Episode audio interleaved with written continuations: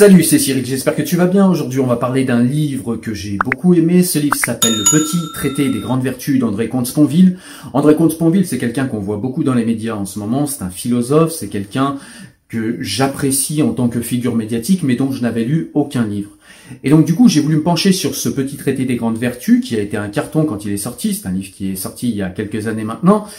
Et euh, j'ai pas été déçu, spoiler alerte, j'ai adoré ce livre. En fait, ce livre va parler de tout un tas de vertus, que ce soit la, la politesse, la patience, la mesure, la justesse, la justice, etc., la tolérance, l'intolérance, etc. Vous allez voir, il va vous parler de plein, plein, plein de vertus et de sa manière philosophique de les appréhender.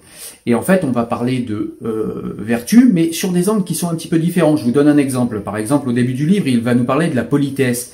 Et il nous dit qu'en fait, la politesse, c'est mimer la vertu et... Euh, et rien d'autre. Et en fait, du coup, est-ce que la politesse est réellement une vertu en soi, puisque la politesse consiste à mimer la vertu à mimer le fait d'être euh, d'un commerce agréable, comme on dit, c'est-à-dire d'être quelqu'un de sympathique, etc. Et du coup, est-ce que ça en fait une vertu? Bah oui, en fait, nous dit André Comte-Sponville, ça en fait une vertu parce qu'en fait, en euh, pratiquant la politesse, on va mimer la vertu. Et on sait que souvent, pour arriver à être vertueux ou à faire quelque chose, eh bien, il faut commencer par le mimer, par se forcer et par essayer de le faire.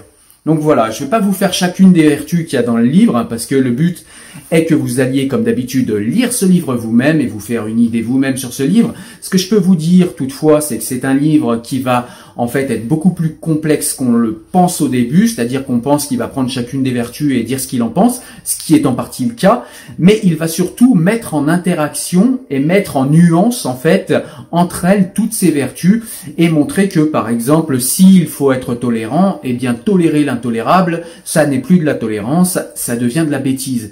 Donc il va mettre en relation la tolérance avec la justice, la tolérance avec le courage, puisque pour résister au mal, il faut également du courage.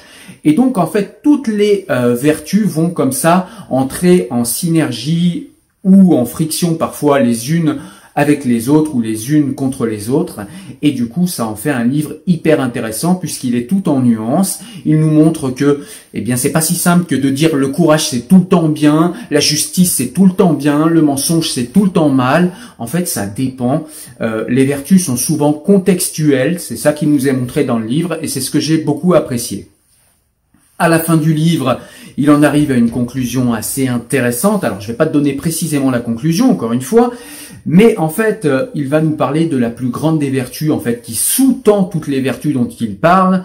Et cette vertu-là, c'est l'amour. Mais un amour particulier, un amour désintéressé, un amour vraiment euh, fraternel envers l'humanité, un amour dont je vous laisserai découvrir les détails en lisant ce livre. Mais voilà, c'est un livre que j'ai beaucoup apprécié, qui est rafraîchissant, que je te conseille, qui euh, vraiment te donne à réfléchir et à penser sur des points importants à propos des a priori et des préjugés et puis de ce qui est entendu dans notre société sur ce que sont les vertus et ce que sont les défauts et c'est vraiment un livre qu'il faut avoir lu. Voilà, je te dis à très bientôt pour une nouvelle vidéo. N'hésite pas comme d'habitude à aller nous rejoindre sur le site internet. Tu peux également nous suivre en podcast si tu aimes moins le format vidéo. Et tu peux également aller sur les réseaux sociaux pour me retrouver et discuter en direct avec moi. Voilà, je te dis à très bientôt. Porte-toi bien. Ciao, ciao. Salut.